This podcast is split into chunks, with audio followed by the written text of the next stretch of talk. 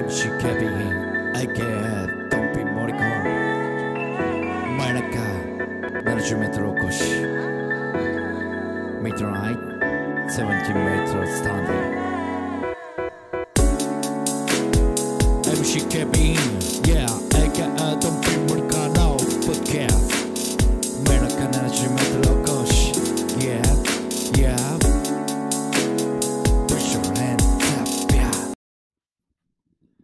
MCKMAK ドンピー森川の前中70メートル越しです。えー本日はですね、えー芸人立志伝、えーボリューム7ということで、えー前回ボリューム6がですね、えーまあ、ジャムというコンビの解散まで、えーお話しさせていただきました。まあ、ね、えーまあ、そっからですね、それがまあ11月なんですけども、えーまだ今回は、まあ、ラルフ・ブラインと第何章って言ったらいいんやろ？まあまあ2章ですけどね。え2章ですけど。うん。そうですね。ラルフラインと第2章のお話をさせていただきたいなと思います。えー11月に解散してですね、まあ僕は本当に、えーその時、まあ、芸人人生の中で一番悩んだというか、うん、まあ芸人をやめようかなと。うん、出てもいいのかなっていう、なんかこう、いろんな葛藤がですね、えーありまして。で、えーまあそんな中ですね、えー1月、12月の後半から1月にかけて、毎年まあ R1 グランプリ、まあ現在では10年未満じゃないと出れない大会ですけども、まあ当時はまだ全然出れてましたし、素人も出れてたので、えーこっそりエントリーをして、で、まあ、ネタを作って、まあ、大阪ではなくて違うところに出てですね、出ましたけども、まあ、こういろんな迷いがあった中で、やっぱり人前に出て、えーネタをするっていうところのおー嬉しさが勝ってですね、うんまあ、やっぱり芸人じゃないと無理だなと、ネタをしていきたいなっていう気持ちになりまして、えー。で、まあ、なんて言うんですかね。もう、本当にね、芸人のこのコンビっていうのは、あの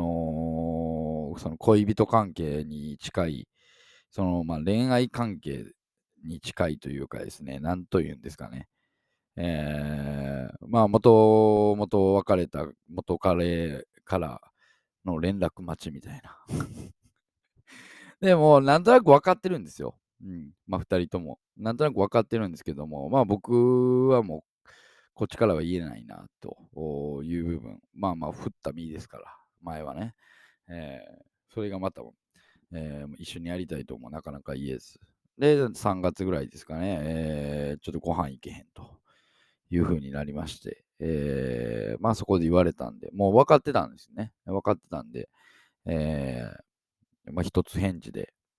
えーお答えさせていただきました。はい。でも基本的にはですね、一回ダメになった、えー関係ですから、まあ何かと原因はね、いろいろとあるわけですよ。ね。えーまあそこでもう一回やりたいっていうところは、まあ多少のね、まあ甘えなんかがあるんだと思うんで、まあ僕なんかはその辺をですね、えーまあ重々分かってましたし、えーまあ一回はこっちから振った身ですから、えー何が原因なのかっていうのも、ある程度ね、えーそこを解消しないとこれからもうまくやっていけないんじゃないかなというところも、うん、ありました。えーそうですね。で、単純に、あのーまあ僕の中でで、えーまあ前のままでは勝負はできないと。うんまあ、言うても競争社会ですからね。えー楽しくやれればいいってわけじゃないですし、まあコンビを再結成したのなら、やはり上を目指してですね、真剣にやっていかないといけないと。で、まあ僕らに足りなかったのは、えーもう根本的に、えー武器です。はい。コンビとしての武器が、うーん、まあ僕の中ではなく、限界を感じてた。まあ彼の中ではなんかいける、いやまだいけるんじゃないかなというふうに考えてた部分はあると思うんですけども、まあ僕は全くもう武器がないと絶対無理だと、えー、思ってたんで、まあ武器作りを考えるわけですね。えー、まあ最初のまあ、どれぐらいでしょうね。本当にそれ考えてたのは、もうでも結成して、再結成して、もうすぐに僕の中では、まあ今のこの通常の形の漫才じゃ、えー、なかなか厳しいな。まあコントも多少ね、やったりしましたけども、うん、まあ、さらさらコントをしていくつもりは僕の中ではなかったので、やっぱり漫才が、えー、軸になっていくと。うん。まあ、漫才主体じゃないと厳しいだろうなって僕の中では思ってたので、うんまあ、その中でもやっぱり武器が必要だと。うん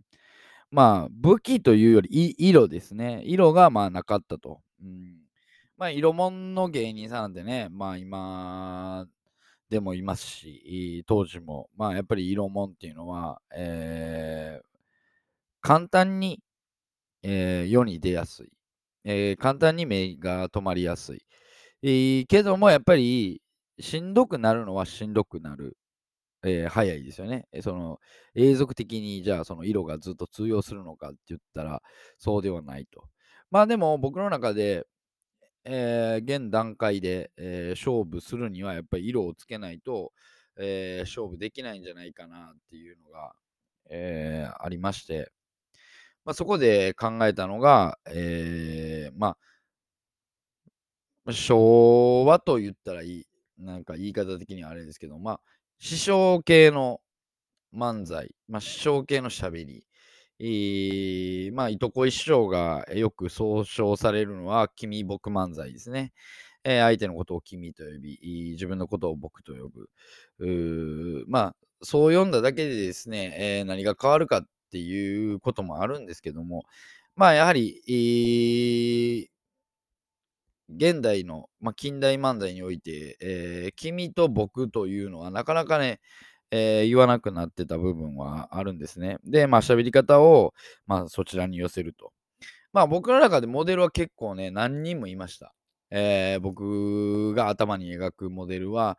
えー、もう安清師匠から、えー、安清漫才の立ち振る舞いであったりとか、えーまあ、それこそ今出ました、愛し子一生。もそうですし、東京の漫才師さん、えー、ですね、えー、東京の師匠方、うん、もだいぶ僕の中では、あの、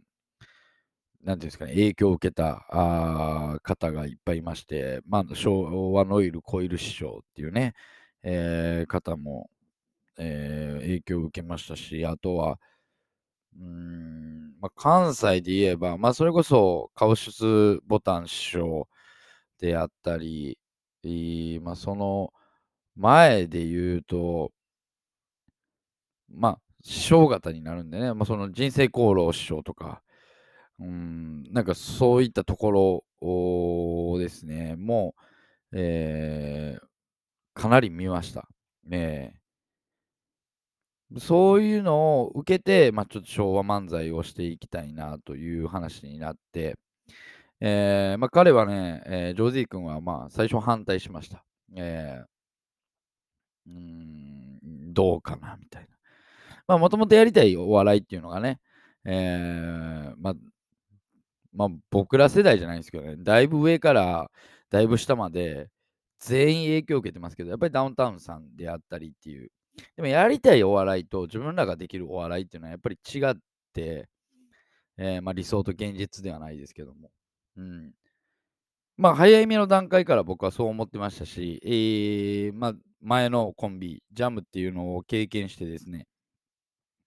うん、あのー、6で、えー、ボリューム6でも言いました、前回でも言いましたけども、やっぱりこの自分っていうもの、あのー、を出さないと、いけないなと。自分が持ってる、まあ、笑いの感性、えー、自分が持ってる、まあ、性格、生き方っていうのが出ないと、えー、漫才に厚みも出ないし、面白くないなっていうのを、えー、ジャムで学んだなと思いました。うんでそれがあってですね、まあ僕ってどういう人間なんだろう、じゃあ、ジョーズイ君って彼ってどういう人間なんだろうっていう、そういうところもね、非常に考えましたけども、まあそれを考えたところで、えー、なかなか、えー、一朝一夕でできるもんではないんで、その一朝一夕の感じよりかはやっぱり色をつけた方が、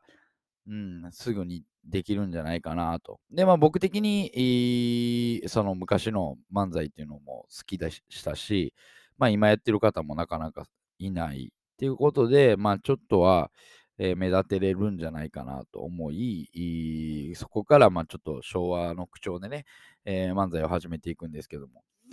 うん、どっから始めるか。まあネタからじゃなかったですね。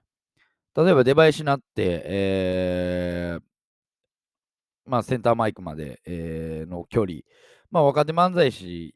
でしたら、皆さん、想像つくんはこう手を叩いてね、まあ、ちょっと小走りで、えー、どうもーって言って、えー、入っていく感じですね。えー、あの感じ。まあ、あれはもうね、なんていうんですかね。まあ、基本的にはそうですよ。まあ、あの M1 とかの予選、まあ、現在ね、配信されてるんで、えー、見てる方はわかると思いますけど、まあ、7割、8割、どうもーって言ってパチパチって手いただいて小走りでね、えー、センターマイクまで行きます。えー、そんな師匠いなかったですからね。えー、やっぱり昭和の漫才師さんっていうのはですね、こうセンターまで、えー、ゆっくり歩いていく。まあ僕らはやりだやりだしたんは、えーまあ、センターの位置まで2人で並んで、えー、ゆっくり歩いていって、で、センターで垂直にマイクに向かって、舞台に向かって、で、えー、そこで一回長いお辞儀をしてですね、で、センターマイクまで行くと。まあ、結構時間をかけました。まあ、そこで空気を作ってですね、わ、なんか違う人が出てきたっていう感じですね。まあ、それでまあ僕は、あの、はい、どうも、ラルフ・プライアントと申します。よろしくお願いしますっていう、まあ、ちょっと、えー、まあ、キジタ風の喋りでですね、えー、始めるという感じですね。で、まあ、髪型も、えー、2人ともオールバック、まあ、メガネもつけてっていうところで、えー、最初やってました。で、まあ、やっぱりちょっと色付きのジャケットが欲しいなと思ってですね、まあ、僕が緑のジャケットを着出したら、まあ、彼も、えー、じゃあちょっと色付きのジャケットがいいと。で、その緑のジャケットを彼にあげてですね、まあ、もう一つ同じ種類の黄色いジャケットがあったので、えー、僕はま黄色を着ると。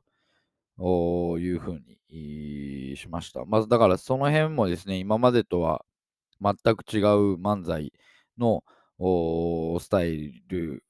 になってですね、えー、まあやっぱりちょっと手応えを感じ始めてましたね。うん、やっぱり、えー、見る方も、あれなんだ、こいつら変だ、みたいな感じにもなりますし、まあ、だからといってネタの中身を古くするのかって言ったら、まあそうではなくてですね、まあ、今まで通りのネタで、まあ喋り方を変えていく。まあ、最初はね、だいぶ寄せてた部分もね、えー、あったんですけども、うんまあ、そういう感じでもなくてですね、はい。で、えー、まあ漫才をやっていくと。まあまあ、それでまあ、ちょこちょこですよね。まあ自分の中で、えー、手応えも出てきたと。まあ、だから最初、再結成した時は結構ね、えー、まあ今まで通り昔の感じのネタを、まあ、2、3回やりましたけども、やっぱりちょっと、うん、どうにもいかんなという部分でですね、まあ僕も、えー、ジョーズイークに対してはかなり強めのツッコミをするのが、えー、結構好きだったんですね。で、も彼はもうだいぶ嫌がってましたけどね、ほんまに痛いと。もう結構、どつき漫才ぐらい結構強いね、えー、ツッコミをしてたんですよ。まあ、頬を張ることも結構ありましたし、ね、えー、頭のどつくのも結構強めで言ってたりしてたんで、うん。だからそういうのもあってですね、それも一切やめました。うん、古いあの、言うた昭和スタイルにしてからは。えー、で、昭和スタイルって結構ね、やっぱりね、手出さないんですよね。うん、全く。で手のツッコミ入れ出したん誰なんやろうなっていうぐらいですよ、ほんと。うん。まあまあ、安清で言うたら、清志師匠が安師匠の首を絞めたりはね、えー、してましたけども、うん、どつくことはね、あんまないんですよね、まあまあ。まあ、どついてメガネ落として、メガネメガネとかはありましたけど、そんなそこまで、えー、どついたりしてないんで、うん、誰からなんかなっていうところはありますよね、本当に。うん、もうそれこそ本当にダウンタウンさんなんかなって。ああいうちゃんと手が出るツッコミをやりだしたのはね。うん、なので、手を出すツッコミもやめて、えー、こうね、もうトントンと、えー、ちょっと待ちやって。全部それにしましたね。もう本当になんかボケた時に、いや、君ちょっと待ちや。で、まあ、こう突っ込んでいくっていう。感じで、えー、やってました。まあまあ、それがこう、ちょっとね、こう、軌道に乗り出すんですよ。うん、自分の中で手応えを感じ出すんですよね。で、えー、初めてこうオーディション番組みたいなのにも出させていただいてですね、まあ、未だに残ってる動画はですね、そのオーディション番組でのネタなんですけども、えー、まあ、僕のツッコミがキンキンに滑ってますけども、まあ、キンキンに滑ってるというか、まあ、ツッコミボケでやったらキンキンに滑ってたんですけどもね、えー、ま、そういうのもありまして、ま、ちょっとうまいことは、えー、行き出すんですね。でも、まあ、えー、まあ、あることをきっかけにですね、まあ、ちょっとずつ、こう、漫才への、えー、熱量も下がっていくわけです。まあまあ、それがどうなるかっていうのは、まあ、これからの後の話で、えー、ボリューム8に続いていきたいなと思います。えー、今日はですね、えー、ラルフ・ブラインド再結成第2章での、まあ、前半での話ですね、させていただきました。私はお相手は MC ケビン AK ドンピー森川でした。ありがとうございます。